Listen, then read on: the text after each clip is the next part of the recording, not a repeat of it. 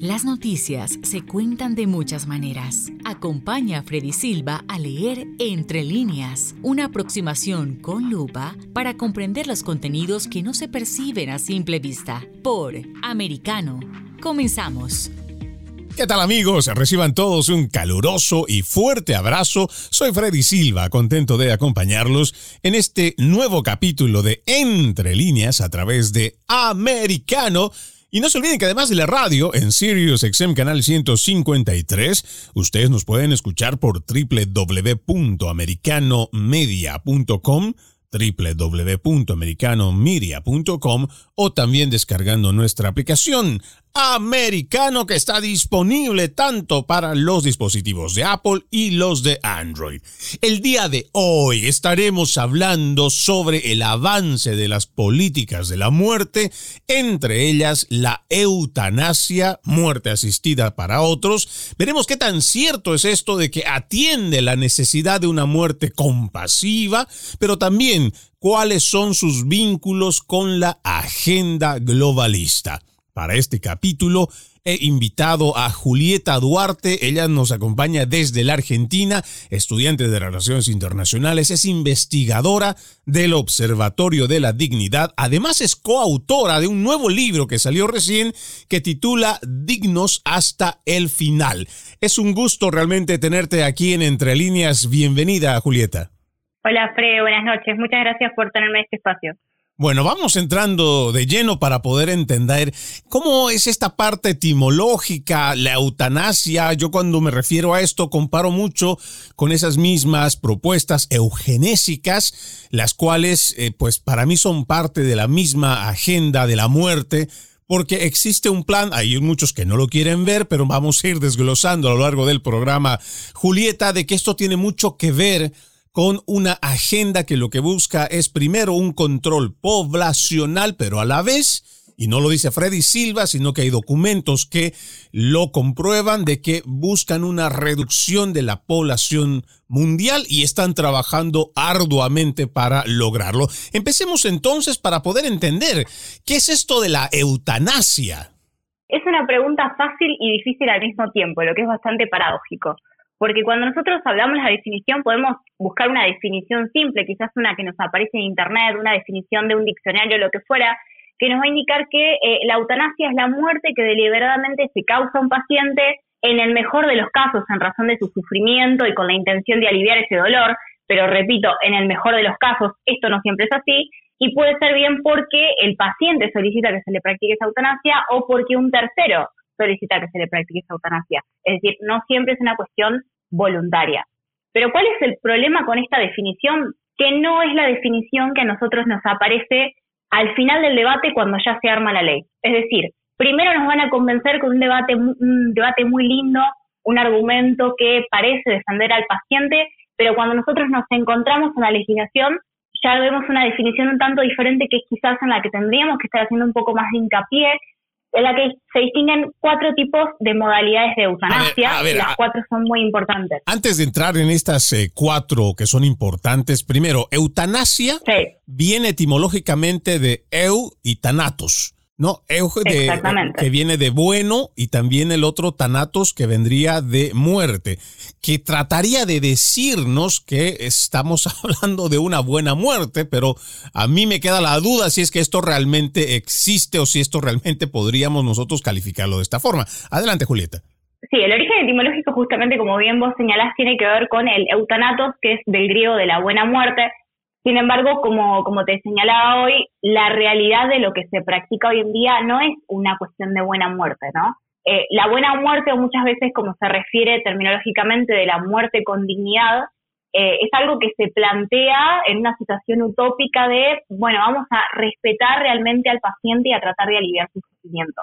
Pero ¿qué nos encontramos en la realidad? Con que la eutanasia es simplemente causarle la muerte a un paciente con la excusa de que ese paciente está sufriendo, pero sin buscar genuinamente aliviar su dolor, sino en todo caso se es cómplice de esa enfermedad que se quiere llevar al paciente, ¿no? Por X proceso natural, eh, pero se es cómplice de esa, de, esa, de esa enfermedad y lo que se hace es terminar tempranamente con la vida de ese paciente. Y hay que tener algo claro en este punto, es que es un eufemismo sostener que la eutanasia es una muerte digna, porque respetar la dignidad del paciente va mucho más allá de simplemente ser compacientes con el deseo de morir.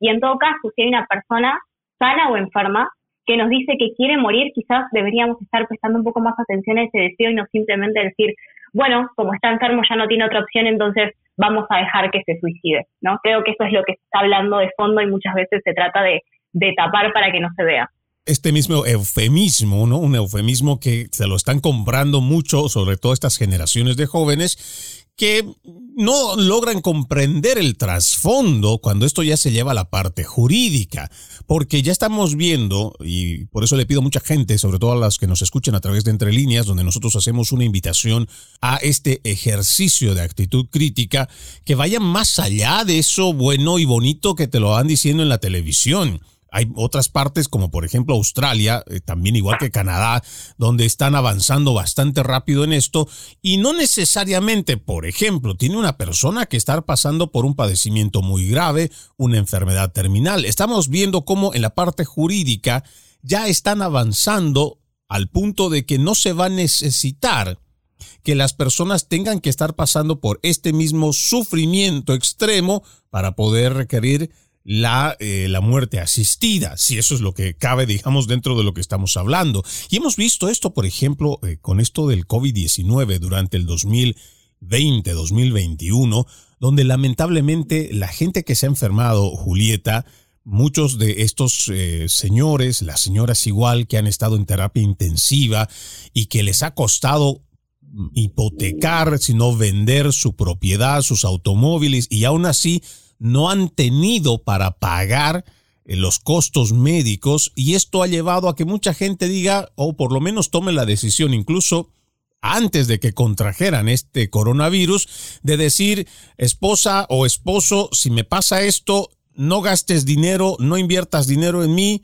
Y aquí es donde nosotros tenemos que ver si realmente estamos entendiendo lo que significa esto de dignidad de cada persona y si realmente esto nos está diciendo de que estamos atendiendo a la persona que puede caer en una enfermedad muy grave o es que nosotros estamos siendo consecuencia o más bien víctimas de un sistema en el cual te está diciendo, hey, no tienes para pagarlo, no luches por tu vida y no sacrifiques la vida de tu familia o su bienestar económico. Sí, totalmente. De hecho, eh, un ejemplo bastante conocido que se popularizó durante la época de la pandemia fue el caso de Nueva Zelanda, en el que se planteaba originalmente la cuestión de la eutanasia no como solamente para algunos casos, que es la excusa que siempre se utiliza, ¿no? Es, bueno, pero es solamente para aquellos enfermos terminales que están en una situación de ya no se los puede curar y que están sufriendo. ¿Y qué nos encontramos en la realidad? Ejemplos como el de Nueva, Zelanda, donde comenzó a permitirse eh, la eutanasia inclusive para pacientes de COVID, que no estamos hablando ni de una enfermedad terminal, ni de una enfermedad incurable, ni de una enfermedad que eh, un sufrimiento psíquico y físico insoportable. Y mismo inclusive podríamos estar hablando de casos de Colombia, quizás más cercanos a, la realidad argentina, a la realidad de Latinoamérica, que fueron casos de eh, Marta Sepúlveda, Víctor Escobar, fueron casos muy conocidos en la región, porque fueron los primeros pacientes no terminales en hacer una práctica de eutanasia. Entonces, cuando se habla de esta cuestión de es solo para algunos casos, realmente termina siendo una excusa, ¿no? Y mismo, por ejemplo, en el caso de Canadá, el caso de Canadá es terrible. Se registró, según el último informe de salud, que el 3% de las razones, más del 3% de las razones que hizo para Canadá es impresionante, más del 3% de las razones por las que las personas solicitaron eutanasia tenía que ver con situaciones de pobreza. Y estamos hablando de Canadá, no estamos hablando de un país eh, tercermundista, como muchos lo sostienen, sino que estamos hablando de Canadá. Esto es una cuestión que es muy seria y de la que realmente deberíamos estar hablando un poco más. Y claro, aquí tenemos que tomar en el punto, o más bien cuando hacemos este análisis en el eje geopolítico, nosotros tenemos que pensar que Canadá puede ser el referente de todo lo que es esta agenda progresista, la agenda globalista. Tenemos Holanda allá en Europa, que podría ser el otro eje, el cual hacen también los experimentos de ingeniería social y con lo cual también llevan en base a ese país, se expande al resto de Europa. Y tenemos a Nueva Zelanda, como lo dijiste muy bien, que es otro que ya nos ha demostrado que cuando se trata de el avance de la Agenda 2030, ellos también son pioneros. Y por eso es que cuando uno habla del avance de esta agenda, uno no puede solamente circunscribirse, ah, es que está pasando en Argentina, eso no va a pasar eh, arriba en el norte o, o ahí nomás cerca en Bolivia o por Perú. No, una vez que ya se sienta o se logra asentar el precedente, esto hace de que otras naciones, sobre todo esos politiqueros corruptos que están esperando dinero que le caiga del cielo, y en este caso el cielo es ese mismo, eh, ya sea Foro Económico Mundial, tenemos Open Society, tenemos tantas fundaciones que tienen millones de dinero y que están empecinados en llevar adelante este tipo de agendas, y es por eso que nosotros no podemos perder el horizonte, Julieta, y tenemos que estar atentos a cómo se va moviendo. Es momento de que me vaya a la primera pausa aquí en Entre Líneas, amigos, ustedes no se muevan porque todavía tenemos mucho de qué hablar al respecto. Les recuerdo que además de la radio en Sirius XM Canal 153, ustedes también nos pueden escuchar por www.americanomedia.com www.americanomedia.com y también lo pueden hacer descargando nuestra aplicación americano que está disponible tanto para los dispositivos de Apple y también los de Android. Ya regresamos con más de Entre Líneas. En breve regresamos con Entre líneas, junto a Freddy Silva por Americano. Busque su copa, siéntese cómodo y discuta los eventos más destacados de la semana en el único programa que analiza en tono relajado los temas más serios del momento. El Antídoto Rojo Extra, cada sábado, 9 pm este, 8 Centro, 6 Pacífico por Americano. Iberoamérica hoy. Un análisis de los acontecimientos políticos y sociales y su impacto en nuestra región. Entrevistas con los protagonistas de los temas relevantes, puntos de vista distintos, para que saques tus propias conclusiones. De lunes a viernes en vivo, 12 pm este, 11 centro, 9 pacífico por Americano. Ideas, argumentos, posturas y visiones, sin desperdicios. Escucha, concuerda o difiere con los postulados de José Aristimuño y Jimmy Nieves, quienes debaten con vehemencia de lunes a viernes a las 9 pm este, 8 centro, 6 pacífico por Americano. La hora de la verdad está disponible para ti cuando quieras. Accede a toda nuestra programación a través de nuestra aplicación móvil americano. Descárgala desde Apple Store o Google Play y mantente informado con nosotros.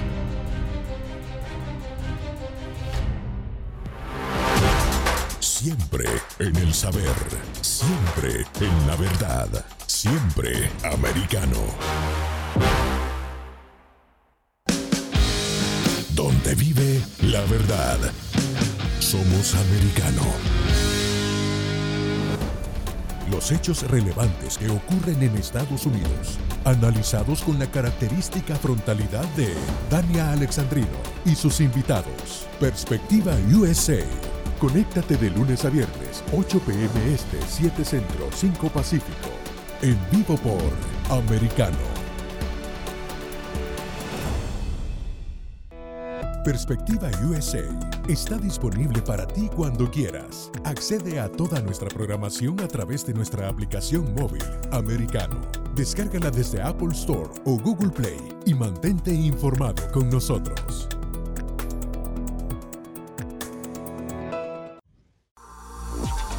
Estamos de vuelta con Entre líneas, junto a Freddy Silva por Americano. Gracias por continuar con Entre líneas. Hoy estoy con mi invitada Julieta Duarte desde Argentina hablando sobre esto de la eutanasia. Cuando yo empiezo a revisar los registros que tenemos aquí en los Estados Unidos, Julieta dice que hay diferencias y no sé, Tal vez tú tienes la misma interpretación o me corriges si estoy equivocado, pero pienso que esto es más una situación literaria o por decirlo así, más una semántica, porque en la explicación te dice, la eutanasia es la práctica de poner fin intencionalmente a la vida de alguien para aliviar el dolor y el sufrimiento. Y el suicidio asistido por un médico es un suicidio que se lleva a cabo con la ayuda de un médico. Dice la diferencia clave entre la eutanasia y el suicidio asistido es que en los casos de suicidio asistido el individuo recibe una asistencia o materiales para, en última instancia, voluntaria y directamente provocar su propia muerte.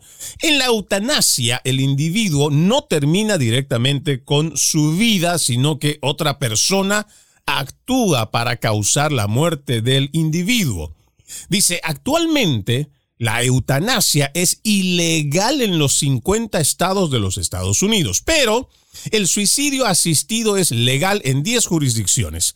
En Washington, Distrito de Columbia, que no es un estado, pero está en esta jurisdicción, según este dato que saqué.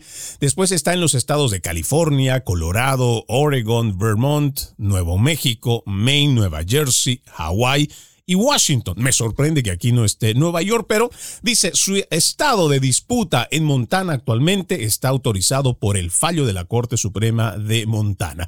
Ahora, cuando yo reviso esto y te digo, para mí es más un tema de semántica, creo, pero al final me parece que de todos modos es directa o indirectamente buscar el fin de la vida de una persona. ¿O cómo lo interpretas tú? No, completamente. A ver, la cuestión de la eutanasia y el suicidio asistido son prácticas que se diferencian simplemente por la metodología que se utiliza para terminar con la vida del paciente. Pero la justificación que se usa a la hora de legalizar o inclusive hacer una reforma a través de la justicia es exactamente el mismo. El fin que tiene es terminar con la vida del paciente en razón de alguna enfermedad y con el objetivo de terminar con su sufrimiento. Se plantea exactamente de la misma forma, usan los mismos argumentos e inclusive las organizaciones que defienden estas prácticas son las mismas y hasta reciben donaciones de las mismas agrupaciones que justamente como bien señalaste hoy, por ejemplo Open Society, que también fueron partes de em, la cuestión de la financiación del aborto, inclusive la IPPF. Entonces, aunque pareciera que estamos hablando de cosas diferentes, estamos hablando esencialmente de lo mismo. Y fíjense cómo muchas veces, en lugar de hablar solamente de eutanasia o de suicidio asistido, se trata de disfrazar ambas prácticas como una cuestión de muerte digna, porque la semántica, la terminología, toda la cuestión de las palabras y la lingüística que utilizamos en este debate son clave. Porque hacen la diferencia entre hacer sonar a la eutanasia como algo lindo, algo bueno para el paciente y mostrar la realidad que que simplemente se termina con la vida de ese paciente. Y ejemplo de esto es una organización estadounidense que se llama Death with Dignity, que tiene justamente un glosario de cómo hablar de la cuestión de la eutanasia e inclusive hasta recomiendan no utilizar términos como suicidio asistido o como suicidio, inclusive el mismo término eutanasia, sino que hablar de muerte digna, porque ese sería, eh, si por ejemplo, si se refirieran a la eutanasia o al suicidio asistido como lo que son, sería según dicen ellos, adoptar el lenguaje del opositor. ¿no? Hay un opositor que em, claramente quiere ver a esos enfermos sufrir. Entonces, la cuestión lingüística es clave y hay que llamar a las cosas como son si bien hay una diferenciación técnica, estamos hablando esencialmente de lo mismo. Y claro, cuando uno empieza a revisar también de fondo, o lo que nosotros hacemos aquí, leemos entre líneas los mensajes, uno puede percibir que también existe esa manipulación del mensaje,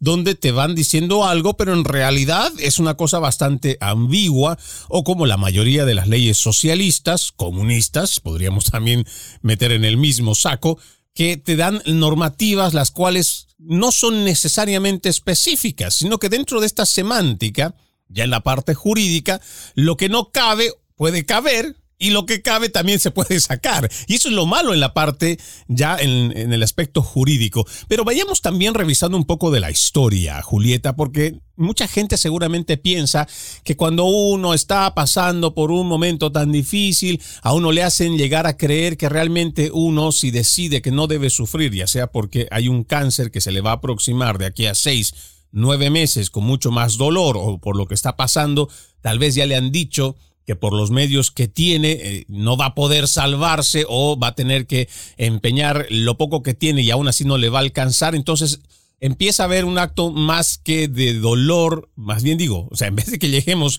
a una etapa donde estemos hablando compasivo, más bien creo que termina siendo más víctima. Pero antes de entrar en ese punto, también me gustaría ver la parte histórica, Julieta, donde mucha gente tal vez no sabe que esto de las políticas de la muerte no es algo nuevo con la Agenda 2030, sino más bien esto viene desde años atrás. A mí, lo primero que yo podría decirle a la gente para que tenga una idea, cuando decimos que existe un proyecto de control poblacional y a la vez reducción de población mundial, a mí me viene a la mente uno de los presidentes en 1965, Lyndon Johnson, quien es el de los primeros, creo que plantea el problema para ellos que haya mucha gente y encontrar alternativas que la reduzcan. Él dice, actuemos sobre el hecho de que menos de 5 dólares invertidos en control poblacional equivale a 100 dólares invertidos en crecimiento económico.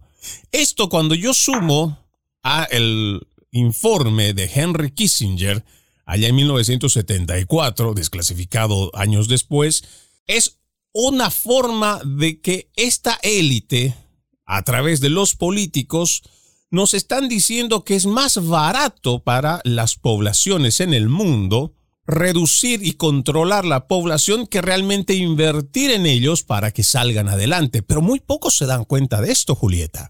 Sí, completamente. Eh, de hecho, es una de las cosas que siempre se trata de no mencionar porque si no se ensucia ese argumento de la eutanasia, ¿no? Si hablamos de lo que realmente hay detrás de este tipo de prácticas, nadie estaría a favor, entonces lo que se busca es tapar eso.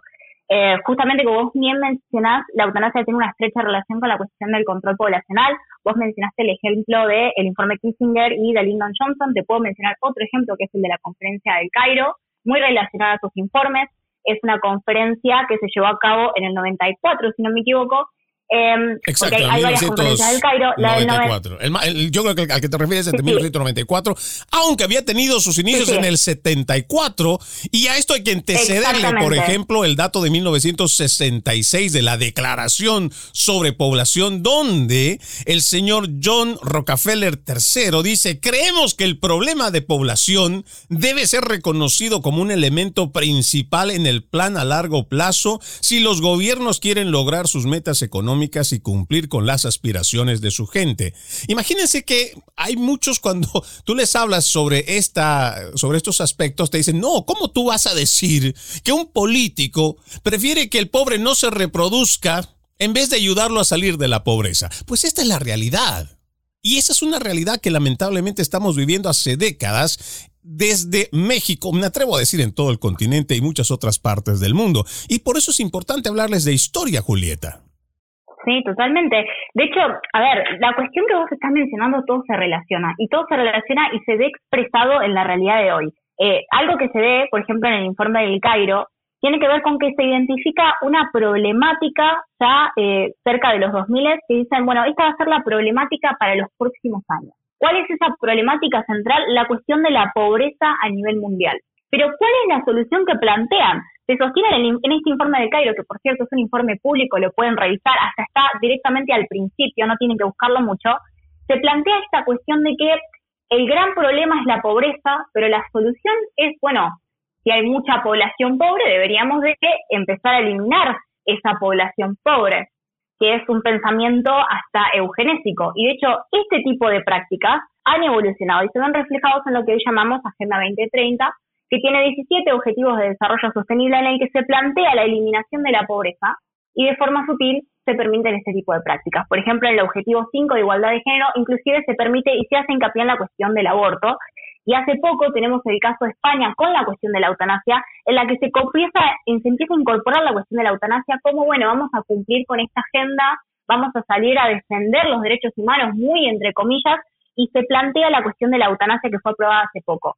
Ahora, ¿qué es lo que nosotros nos encontramos cuando vemos la situación de España? Con que uno de cada cinco españoles es mayor de 65 años y se espera, según estadísticas oficiales, de que para el 2050 más de la mitad de la población sean personas de 85 años, es decir, población inactiva. Entonces nos encontramos con que una pirámide poblacional invertida, donde en lugar de haber más jóvenes, más población activa, nos encontramos con personas que ya no trabajan, más ancianos. Y ante esas situaciones que empiezan a, aparecer la eutanasia como si fuera realmente una solución.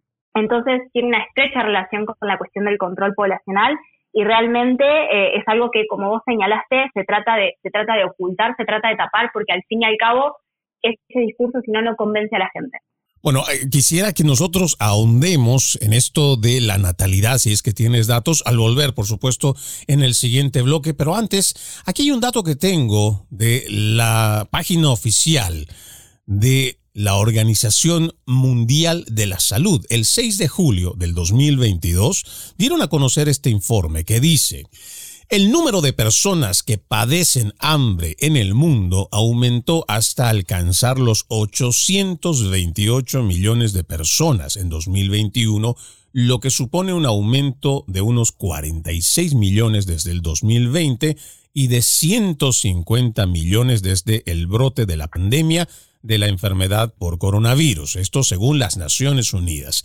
Cuando yo veo este dato, no sé si a ti también te ocurre lo mismo, Julieta, pero lo primero que me viene a la, mente es cómo nosotros, teniendo una evolución tan alta en la tecnología, siendo además una de las generaciones más ricas, creo que comparado con el resto de lo que tenemos de, los siglos pasados, vamos a seguir teniendo tanta cantidad de millones de personas muriendo de hambre y que la política que llevan adelante organizaciones supranacionales, ya sea las Naciones Unidas, Foro Económico Mundial, estén más concentrados en abogar o en apoyar políticas de la muerte en vez de salvar vidas que están perdiéndose por hambre. Sí, es, es realmente insólito genuinamente no, no podría entender cuál es la verdadera intención de fondo, qué es lo que se quiere lograr, porque se tiene un discurso de buenas intenciones y lo que se plantea de fondo es la eliminación de la población, es la reducción de la población. De hecho, eh, esto no es solamente de, los 70, no es solamente del 94. En el 2012 el FMI salió a, a declarar que, bueno, que realmente la longevidad en las personas, el hecho de que las personas estén viviendo más es un problema serio al que tenemos que resolver de forma rápida, porque si no dice va a ser un riesgo para el mundo, ¿no? Porque va a, va a representar más gasto para el Estado. Ahí en ese sentido aparece el factor biopolítico de, bueno, a más personas inactivas, entonces eso implica un mayor gasto y por lo tanto lo que tenemos que hacer es reducir la población y reducir los costos. ¿Y qué, qué implica la eutanasia en este sentido? Es una oportunidad simplemente para generar ahorro estatal de, por ejemplo, según estudios realizados en Canadá y en Estados Unidos, de entre 86 mil millones de dólares, perdón, y 627 mil millones de dólares anuales. Entonces, ¿qué es lo que hay de fondo? ¿no? ¿Buena intención o genuinamente simplemente se quiere descartar a la gente porque, bueno, son un gasto? Bueno, vamos a ir a la pausa aquí en Entre Líneas, amigos. Ya regresamos con más. En breve regresamos con Entre Líneas, junto a Freddy Silva por Americano. Una mirada global de la influencia de Medio Oriente en el mundo occidental, junto a Hannah Beris, cada sábado en Israel hoy, 2 p.m. Este, 1 Centro, 12 Pacífico, por Americano. Los avances científicos y tecnológicos relevantes, Internet, redes sociales y el mundo de los videojuegos en Tech Talk con Pablo Quiroga. Conéctate de lunes a viernes, 2 p.m. Este, 1 Centro, 11 Pacífico, en vivo por Americano.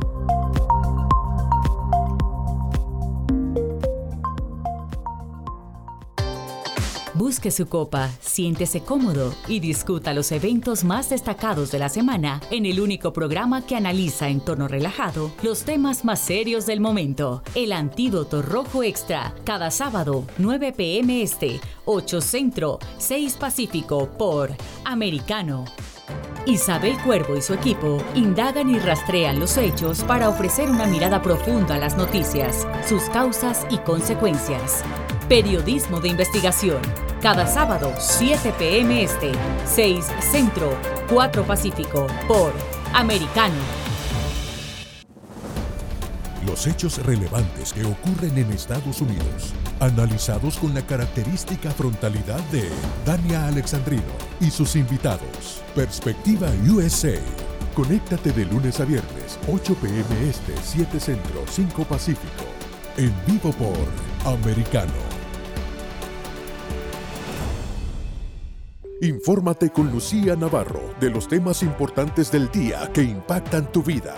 Conoce el contexto de los hechos con el análisis de especialistas. Únete a Actualidad Noticiosa de lunes a viernes a partir de las 10 pm este 9 Centro 7 Pacífico por Americano.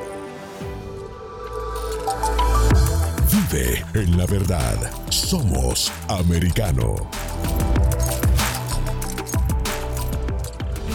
El análisis de la actualidad política de los países del sur de Latinoamérica y sus consecuencias en el continente, junto a Marcelo López Macía, de lunes a viernes, 10 a.m. Este, 9 Centro, 7 Pacífico, por Americano. Donde están los hechos, somos Americano. Estamos de vuelta con Entre líneas, junto a Freddy Silva por Americano. Gracias por continuar con Entre Líneas. No se olviden que además de la radio en Sirius XM Canal 153, también nos pueden escuchar por www.americanomedia.com y también por nuestra aplicación Americano que está disponible para Android y también para Apple. Hoy me acompaña desde Argentina Julieta Duarte, es eh, estudiante en Relaciones Internacionales, pero es investigadora también del Observatorio de la Dignidad coautora del libro Dignos hasta el final. Decíamos antes de irnos a la pausa, Julieta, que aquí existe por un lado una semántica de buenas intenciones, incluso plasmado en un papel en los 17 objetivos de la Agenda 2030, pero cuando vemos en la realidad parece que esto es todo lo contrario. Aunado a esto, de que tenemos políticos que ven tanto en el aborto, la eutanasia y cualquier otra política de la muerte, una respuesta a que su mala administración le pueda significar una victoria. ¿Y por qué digo esto? Porque cuando uno revisa los índices de corrupción, yo no sé cuánto será allá en Argentina al gasto mm, del Tesoro General de la Nación que se hace en un año o lo que se proyecta para el gasto de un año, pero si nosotros viéramos la cantidad de millones de dólares que el Estado distribuye para ciertas carteras, si nosotros realmente aprovecháramos el dinero adicionalmente a los préstamos que hacen estos politiqueros corruptos, tengan por seguro que no solamente tendríamos garantizado la educación y la comida para todos los niños, sino podríamos tener y hablar de mucha prosperidad porque nuestras naciones en este continente es bastante rico en cuanto a materia prima. Materia prima que ya tiene décadas dándose a Asia, sobre todo a China, Estados Unidos y otros países del mundo. Y aún así, como una frase de un amigo mexicano me decía, todavía, y tanto que le han robado a la nación, todavía nuestro país tiene mucha riqueza para todavía seguir siendo explotada y los políticos corruptos todavía la siguen explotando. Es por eso que cuando uno revisa este tipo de agendas, Julieta, es donde uno se debe preguntar como ciudadano, como votante, ¿realmente está interesado su político en hacerlo a usted más próspero, en sacarlo de la pobreza? ¿Está interesado en que ya no mueran más niños de hambre?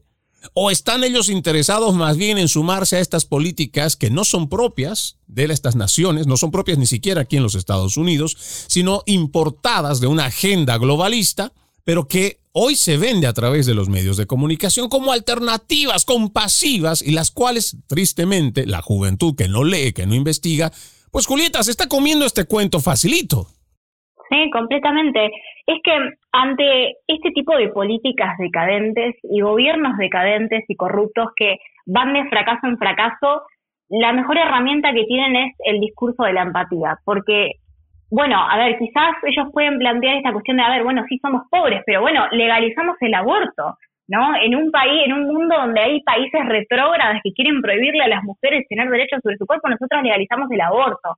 Con ese tipo de cuestiones tratan de, como decimos en Argentina, hacer humo. Tratan de tapar lo que realmente está pasando, tratan de tapar, por ejemplo, los, gran, los muy grandísimos números que tenemos de pobreza infantil en Argentina, tratan de tapar em, el mal funcionamiento que tienen de sus políticas y tratan de tapar cuestiones como, a ver, algo que se me viene a la cabeza, ¿no? Este año con los números que tenemos de inflación, los números que tenemos de pobreza, eh, los números que tenemos cada vez más grandes de desempleo, bueno, el Congreso de la Nación Argentina no tuvo ningún problema en aumentarse en más del 60% el salario. Entonces, ¿qué es lo que realmente se está, se está tratando de tapar? Porque no es casualidad que eh, en estos meses ya se está tratando la cuestión de la legalización de la eutanasia en Argentina, cuando comienzan a salir un montón de datos sobre lo que es lo que realmente está pasando a nivel económico y político con los argentinos. Justamente aprovechan de estos momentos de crisis para sacar estos temas porque al fin y al cabo son solamente un instrumento más que tiene la política para no hacerse cargo de lo que están haciendo mal. Y de hecho te voy a dar un dato concreto, eh, ya que se habla tanto de la cuestión de la eutanasia como una forma de salud. Eh, datos que se hicieron públicos es que en el 2020 del PBI de la Argentina se gastó seis veces más en políticas de género que en insumos básicos para la salud. Seis veces más. Entonces, realmente de qué estamos hablando. eso, es... lo que deberíamos estar preguntándoles a ellos. De, qué estamos hablando? ¿No? Políticas de género sí, aborto sí, bueno, pero salud para la gente no. Y después quieren poner eutanasia como si fuera un derecho a la salud. Y por ahí va, ¿no? El, el, verdadero asunto y muchos de estos politiqueros lo que hacen además, trabajan en complicidad con los medios de comunicación para llevar adelante esta agenda, porque para ellos es mucho más beneficioso no sacar de la pobreza a la cantidad, a la mayor cantidad de gente de sus países, porque esto le va a representar menos ingresos para sus bolsillos. Y esta es una realidad que no la podemos eh, negar. Esto es idealmente usted, amigo oyente, aquí en los Estados Unidos o fuera, en su país de origen, si usted se va dando cuenta cuánto le dedican los políticos para la prosperidad de sus naciones, usted se va a dar cuenta también comparando con el índice de corrupción. ¿Cuántos millones de dólares representa un gasto de cada gobierno en Latinoamérica? Y dígame usted, si solamente cambiáramos la cartera de seguridad, lo que llamamos comprar armamento, no veo que Latinoamérica esté en guerra. No veo que de México para el sur estemos eh, en una guerra enfrentándonos todos contra todos y necesitemos estar fuertemente armados, pero ahí están haciendo compras billonarias, dinero que puede ser distribuido para esas poblaciones. Y adicionalmente el mayor daño que hacen es el endeudamiento porque son deudas, eh, creo que Argentina tiene una deuda, no sé si es Argentina o México, pero ya están endeudados para todo un siglo. Julieta, me corregirás si estoy equivocado en ese punto. Sí, no, con eso no te puedes equivocar. Argentina hace años que está en deuda. Siempre estamos en deuda, no importa en qué años lo preguntes. Esa es la realidad. Siempre estamos al borde del déficit fiscal y justamente, de hecho, hace poco salieron otra vez los temas con el FMI y dijeron, bueno, vamos a tratar la eutanasia en el Congreso argentino a ver si podemos tapar un poco esto. Así que todo está relacionado. Bueno, ahora quisiera que ahondemos eh, en este punto que te había pedido hablar sobre los índices de natalidad. Tengo en mi delante datosmacro.expansión.com y cuando veo los eh, lugares que están extremadamente verdes como Argelia, que tiene 6.74, Chad con 5.5, Malí, ya todo el continente o gran parte del continente africano, que ellos no tienen problema de reproducirse en grandes cantidades. Y asumo, y esto es una opinión muy personal, asumo que por eso también no existe interés por ninguna ninguna organización internacional, menos la Organización de las Naciones Unidas, menos la Organización Mundial de la Salud, de atender a toda esta gente pobre, a toda esta gente, porque ellos entienden que por allá se están súper hiper reproduciendo y nadie les pone fin. Pero me preocupa cómo los países de primer mundo, y tengo como ejemplo, por ejemplo, nada más, el de España, tiene un índice de natalidad de 1.19. Julieta, esto es muy grave, porque eso quiere decir que dentro de muy poco estarán habiendo muchas personas de la tercera edad y no va a haber suficientemente joven que venga para un recambio generacional y para que también pueda atender y sostener el sistema. Sí, completamente. De hecho, esto no solo pasa en España, quizás España es el mejor ejemplo porque es uno de los países en los que recientemente, frente a esta inversión de la pirámide poblacional, empiezan a aparecer las políticas eutanásicas eh, la realidad de, que se invierte la política poblacional, la pirámide poblacional, perdón, que comenzamos a tener más personas inactivas y personas de tercera edad que jóvenes, que niños, que adolescentes, como siempre se sostiene, que son el futuro del país, em, pasa en muchos de los países que tienen el aborto legalizado hace décadas. Esto es una realidad que viene ocurriendo hace mucho, entonces no es casualidad que ahora de a poco comience a tratarse la cuestión de la eutanasia. Eh, es un tema que sí tiene que ver con, con el control poblacional, pero es recién ahora que está comenzando a resurgir en América Latina, en varios países de Europa, que empieza a resurgir y a aparecer el debate como si se tratara de una cuestión de derechos humanos, cuando lo que viene a plantear de fondo es muy, entre comillas, una solución al problema que, tal como indican los organismos internacionales, que es el problema de la población. Y con el problema de la población sí tiene que ver con esta cuestión, ¿no? De que cada vez tenemos más ancianos, que cada vez tenemos población inactiva que, eh, según ellos, desde ese propio paradigma, simplemente son un gasto. Y quiero, en este punto, a mí, por ejemplo, lo que me enerva la sangre, lo que me hace correr la sangre caliente por las venas, Julieta, es el hecho de que nos hagan creer de que ser viejo es un pecado, de que ser viejo, llegar a viejo, es un, es un problema para el resto de la población. Y eso no es cierto. Al contrario, si nosotros fuéramos una población, una sociedad agradecida a todos aquellos que han logrado hacer la construcción, porque hoy tenemos poblaciones con ciudades bastante cosmopolitas, con edificios muy altos, con carres eh, carreteras que todas están la mayoría asfaltadas. Hay un progreso que se ha logrado precisamente gracias a esa gente adulta, mayor, a todos esos esas personas que tienen más de 50, 60, 70 años. ¿Y cuál es la forma en cómo les pagamos? Diciéndoles que ser viejo es un estorbo. ¿Cómo podemos nosotros permitir eso en una sociedad, entre comillas, evolucionada, Julieta?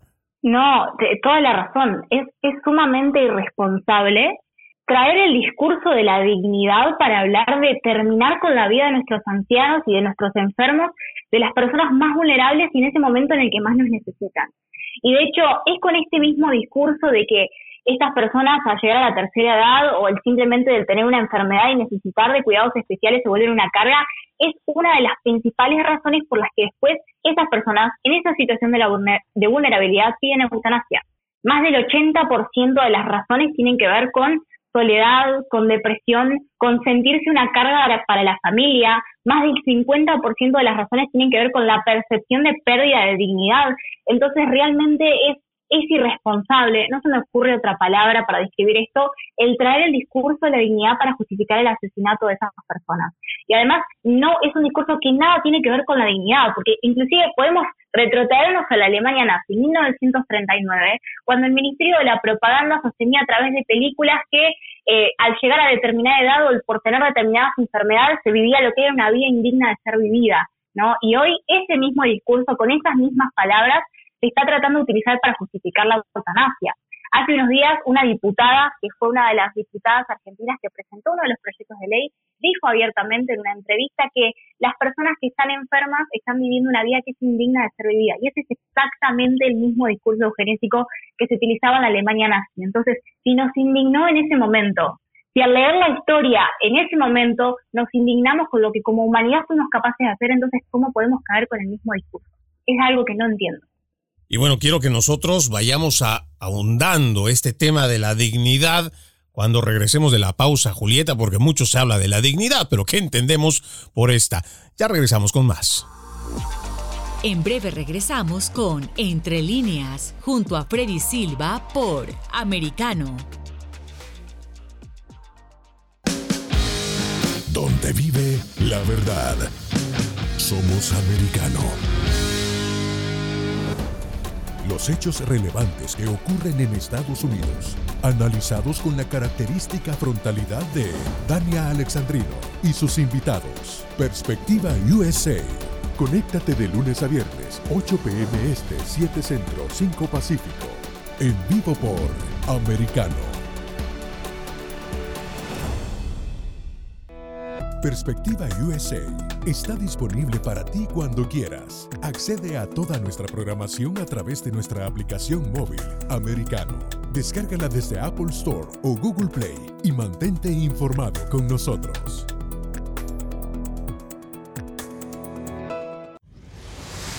Diego López y Dianelis Guerra comentan y analizan el acontecer deportivo, torneos, campeonatos y la actuación de tus atletas favoritos en Deportes Americano. Sábado, 10 pm este, 9 centro, 7 pacífico por Americano. Busque su copa, siéntese cómodo y discuta los eventos más destacados de la semana en el único programa que analiza en tono relajado los temas más serios del momento. El Antídoto Rojo Extra, cada sábado, 9 pm este, 8 Centro, 6 Pacífico por Americano. Los hechos relevantes que ocurren en Estados Unidos, Europa, Asia y Medio Oriente, vistos con la mirada experta de la internacionalista Lourdes Subieta, en Así está el mundo De lunes a viernes, 11 a.m. Este, 10 Centro, 8 Pacífico. En vivo por Americano.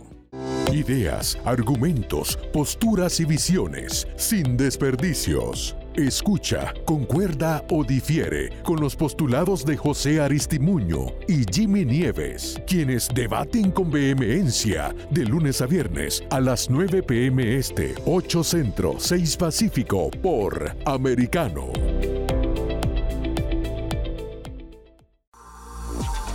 Estamos de vuelta con Entre líneas, junto a Freddy Silva por Americano. Continuamos con más de Entre líneas, hoy con mi invitada Julieta Duarte desde Argentina. Ella es coautora del libro Dignos hasta el final.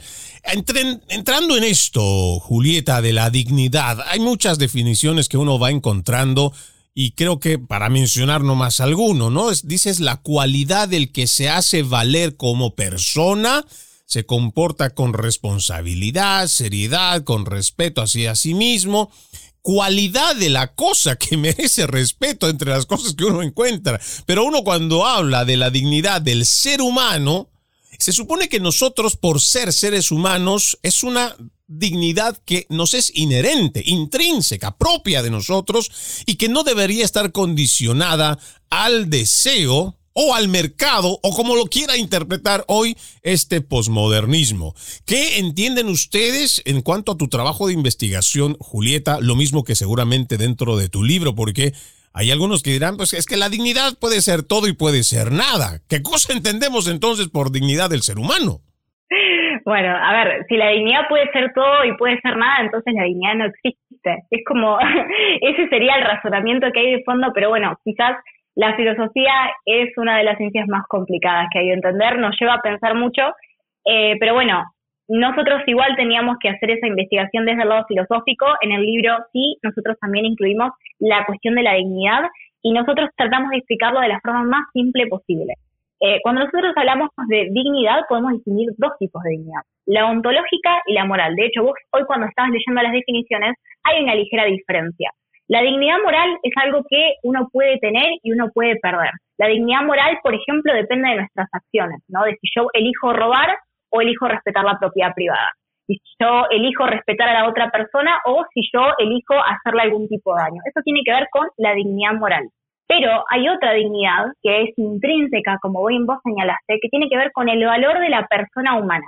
Ese valor de la persona humana no está marcado por sus acciones, sino por su propia esencia de ser humano, por su naturaleza como ser humano y por lo tanto es algo que es inalterable, ¿no? Cuando nosotros hablamos de la dignidad ontológica y del valor de la persona, estamos haciendo referencia a eso, al valor intrínseco que tiene cada persona por el simple hecho de ser ser humano. Es decir, las cosas tienen precio, los seres humanos tienen valor, tienen dignidad. Eso es lo que nos tiene que quedar claro, de eso estamos hablando cuando hablamos de dignidad y por eso es tan contradictorio utilizar la dignidad, es decir, el propio valor intrínseco de la persona para justificar la destrucción de la persona. Cuando nosotros lo vemos en esos términos, en esos términos nos damos cuenta de dónde está la contradicción, ¿no? Si nosotros entendemos que todos los seres humanos son valiosos de forma incalculable, de la misma manera que es algo a lo que no le podemos poner precio, entonces no podemos justificar en el valor de esa persona la destrucción de la persona a través del suicidio o a través de la eutanasia. Y claro, aquí tenemos que tener eso muy claro. Y cuando yo me refiero a esto en el tema del aborto, por ejemplo, más allá de las consideraciones religiosas que tal vez uno pueda tener o cualquier idea, no sé, adoptada por cualquier principio, a mí me parece que es mucho más importante pensar dentro de lo que es la dignidad del ser humano que, parafraseando lo que plantea el doctor Miklos, Miklos Lukács, él habla de que el ser humano, con las leyes de aborto y seguramente con el avance de las leyes de eutanasia, pues lo que están haciendo es sacar al ser humano, que tiene esa dignidad inherente, intrínseca, para sacarlo de ser un ser humano con derechos a convertirlo en un objeto con derechos relativos. Y es aquí donde, por ejemplo, hay un quiebre interesante en 1974 en la Conferencia Internacional de las Naciones Unidas, la Conferencia sobre Población Mundial y Desarrollo, donde se plantea el derecho de las personas a determinar de forma libre y de manera informada y responsable el número de espaciamiento de sus niños. Entonces quiere decir que según esta implementación allá en el 74, y de ahí en adelante, ¿no? En las demás conferencias que se vienen eh, incrementando, se vienen incluyendo este, este párrafo, pues nos están diciendo que ya no es ni se trata de un derecho intrínseco del ser humano como tal, sino del deseo de la pareja o de la familia de si quieres o no tener una persona, o sea, a un, a un niño, en este, en este caso como lo establece. Y esto mismo se aplica cuando hablamos también de la eutanasia, porque otra vez estamos hablando del deseo, ya sea de la misma persona como tal o hasta de sus mismos familiares, Julieta. Sí, completamente. De hecho, en la ley positiva, es decir, en la ley escrita, ya no tanto la cuestión de los derechos naturales, o inclusive cuando hablamos de derechos humanos, ¿no? que se entiende que son propios de la persona, en las leyes que se comienzan a plantear se trata de inclusive hasta incorporar esta idea falsa y errada de que la eutanasia es un derecho humano también. Entonces, se trata de utilizar constantemente este discurso de los derechos humanos, de los tratados internacionales, para justificar o crear derechos que no existen. ¿No? Entonces dice, bueno, como nosotros tenemos derecho a la vida, y esta es una interpretación absurda, como nosotros tenemos derecho a la vida, sostuvieron varios diputados, eh, y morir es parte de la vida, entonces nosotros tenemos derechos de eutanasia, ¿no? Ese es el razonamiento hasta infantil que existe en muchas ocasiones y se trata de utilizar el discurso de los derechos humanos para justificar derechos que no existen se trata de tergiversar constantemente la letra de los tratados o decir, bueno, como los podemos interpretar, entonces podemos interpretar lo que nosotros queramos y ahí es que empiezan a aparecer estas conferencias o interpretaciones infantiles, absurdas y hasta horrores jurídicos que terminan en leyes como las que se están planteando en Argentina que tienen que ver con la eutanasia, con el aborto, como se hizo también en el 2018, en el 2020, Em, pero bueno, sí, constantemente se utiliza este discurso para justificar nuevamente derechos que no existen y eso nos tiene que quedar claro. Y es que claro, hoy en día todo tiene que ver con derechos, hoy queremos tener derechos para todos, prácticamente toda esta corriente progresista lo que quiere es eliminar las responsabilidades y lo que quiere es otorgar a todos derechos, derechos, derechos. El niño tiene derecho, tal vez no tendrá derecho a con 18 años, con 16 años irse a comprar dos litros de cerveza o, comprar cigarrillo, pero sí tiene derecho para poder irse a cambiar de sexo. A los 6, 7, 8 años puede acceder solamente por el mero deseo y su derecho humano a decidir sobre su género de amputarse, más bien pasar por una castración química o tal vez pasar por un quirófano para la mutilación de sus genitales sanos y este tipo de acciones se están repitiendo y pienso otra vez porque estamos perdiendo el horizonte en cuanto a este tema de la dignidad del ser humano como tal, lo estamos cosificando y constantemente lo estamos haciendo menos. Incluso le puedo decir, amigo oyente, que muchas de sus mascotas tienen hasta más derechos, más oportunidades de vivir que un no nacido en el vientre de la madre. Vamos a la última pausa. Ya regresamos con más. En breve regresamos con Entre líneas, junto a Freddy Silva por Americano. Somos Americano.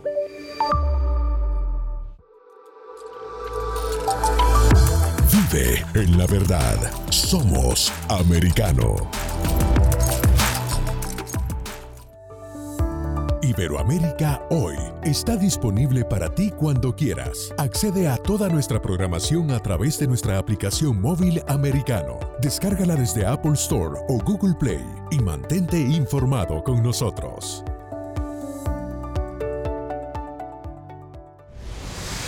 Diego López y Dianelis Guerra comentan y analizan el acontecer deportivo, torneos, campeonatos y la actuación de tus atletas favoritos en Deportes Americano. Sábado, 10 pm este, 9 centro, 7 pacífico por Americano. Ideas, argumentos, posturas y visiones, sin desperdicios. Escucha, concuerda o difiere con los postulados de José Aristimuño y Jimmy Nieves, quienes debaten con vehemencia de lunes a viernes a las 9 pm este, 8 centro, 6 pacífico por Americano. Diversas ideas, múltiples argumentos, distintos puntos de vista. Únete a las líderes de opinión más influyentes de habla hispana de lunes a viernes, 6 p.m. Este, 5 Centro, 3 Pacífico, por Americano.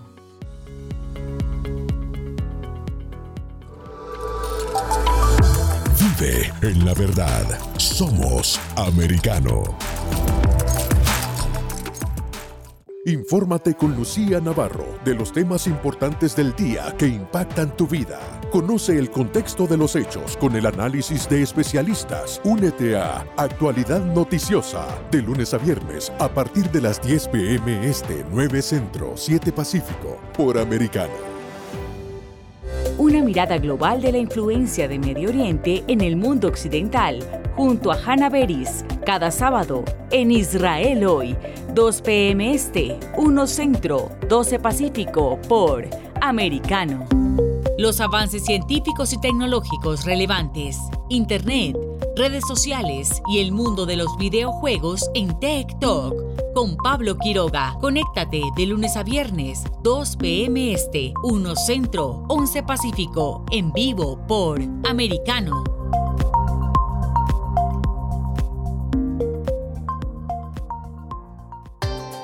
Busque su copa, siéntese cómodo y discuta los eventos más destacados de la semana en el único programa que analiza en tono relajado los temas más serios del momento. El Antídoto Rojo Extra, cada sábado, 9 pm este, 8 Centro, 6 Pacífico por Americano.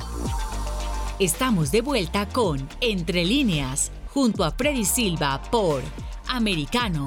Continuamos con más de Entre líneas. Ya en esta última parte quisiéramos conocer más de tu trabajo, Julieta. Háblanos por favor de Dignos hasta el final, este maravilloso libro que reúne todo este trabajo de investigación que por supuesto invitamos a nuestros oyentes a poderlo adquirir. Dinos dónde y adicionalmente a esto, dónde te encontramos en las redes sociales. Bueno, eh, Dignos hasta el final es eh, una investigación interdisciplinaria sobre la cuestión de la eutanasia. Es un libro que publicamos eh, a principios de este año, que venimos trabajando eh, todo el año anterior desde el Observatorio de la Dignidad. Eh, básicamente lo que nosotros buscamos hacer es, en el marco de los proyectos de ley de eutanasia que se presentaron en Argentina, hablar de este tema, pero no solo hablar de nuestro país, sino hablar de todo lo que hay de fondo de este discurso que tiene que ver con el asesinato de los pacientes en nombre de su sufrimiento, ¿no? Todo muy entre comillas, eh, y básicamente tocamos toda la cuestión jurídica, ideológica, estadística, filosófica, como mencionábamos hoy. Así que es un gran libro para adentrarse por primera vez. Pusimos muchos datos, pusimos todo nuestro esfuerzo en este libro y lo pueden conseguir en el extranjero a través de Amazon. Ya está el libro disponible y solamente está disponible en físico para el caso de Argentina, pero ya vamos a trabajar en tratar de llevarlo en físico para otros países. Eh, del Observatorio de la Dignidad pueden encontrarnos en todas las redes sociales con el, arroba el usuario dignidad ok. Eh, ahí vamos a estar actualizando también datos sobre la cuestión de la eutanasia y otras investigaciones que tenemos por delante, porque nuestro objetivo siempre va a ser el crear investigaciones de calidad sobre temas actuales y siempre en defensa de la dignidad humana y de la persona. Y en mi caso concreto me pueden encontrar en Instagram y en Twitter como Julieta A. Duarte y ahí también voy a estar eh, poniendo eh, información sobre el tema y otros temas también en general en defensa de la dignidad de la persona. Julieta A. Duarte. Exactamente. Bueno, Julieta A. Duarte la encuentran en Instagram, la tengo también, eh, es un gusto poderte tener en contacto, estar más bien a través de las redes sociales. Julieta, además ahora mismo estoy viendo aquí que tenemos en el portal de Amazon. Usted, amigo, oyente, dignos hasta el final, escriba así como se lo digo, dignos hasta el final, está ahí. Esto, además, aprovecho para mandarle un fuerte abrazo a Lupe Batallán hasta Argentina, con quien hemos tenido la oportunidad igual de tener algunas conversaciones y por supuesto hay un equipo muy grande de investigadores, investigadoras, por supuesto, eh, Julieta, que están haciendo posible que este trabajo esté plasmado en estas hojas y que seguramente va a ser muy importante para el estudio académico también de quienes quieran enterarse e ir más allá de lo que son estas políticas de eutanasia y si son realmente para atender reclamos o pedidos de la sociedad o más bien nos despierta el interés para ver si lo que están pasando estas personas que están siendo orilladas a requerir una eutanasia es porque están en algún punto de vulnerabilidad. Te quedo infinitamente muy agradecido. Con nosotros hoy estuvo Julieta Duarte desde Argentina, estudiante de Relaciones Internacionales, investigadora del Observatorio de la Dignidad, coautora del libro Dignos hasta el final. Ha sido un gusto realmente tenerte aquí en Entre Líneas, Julieta. No, un gustazo realmente poder estar conversando con vos y muchísimas gracias por el espacio. Bueno, de esta forma vamos poniendo nosotros punto final a este capítulo de Entre Líneas. Soy Freddy Silva, contento de haberlos acompañado. Los invito a que sigan con la programación de Americano. Permiso. Entre líneas, un programa en el que leemos un poco más de lo que está expresamente escrito o dicho. Conéctate con nosotros de lunes a viernes a las 7 pm este, 6 Centro, 4 Pacífico, en vivo por Americano.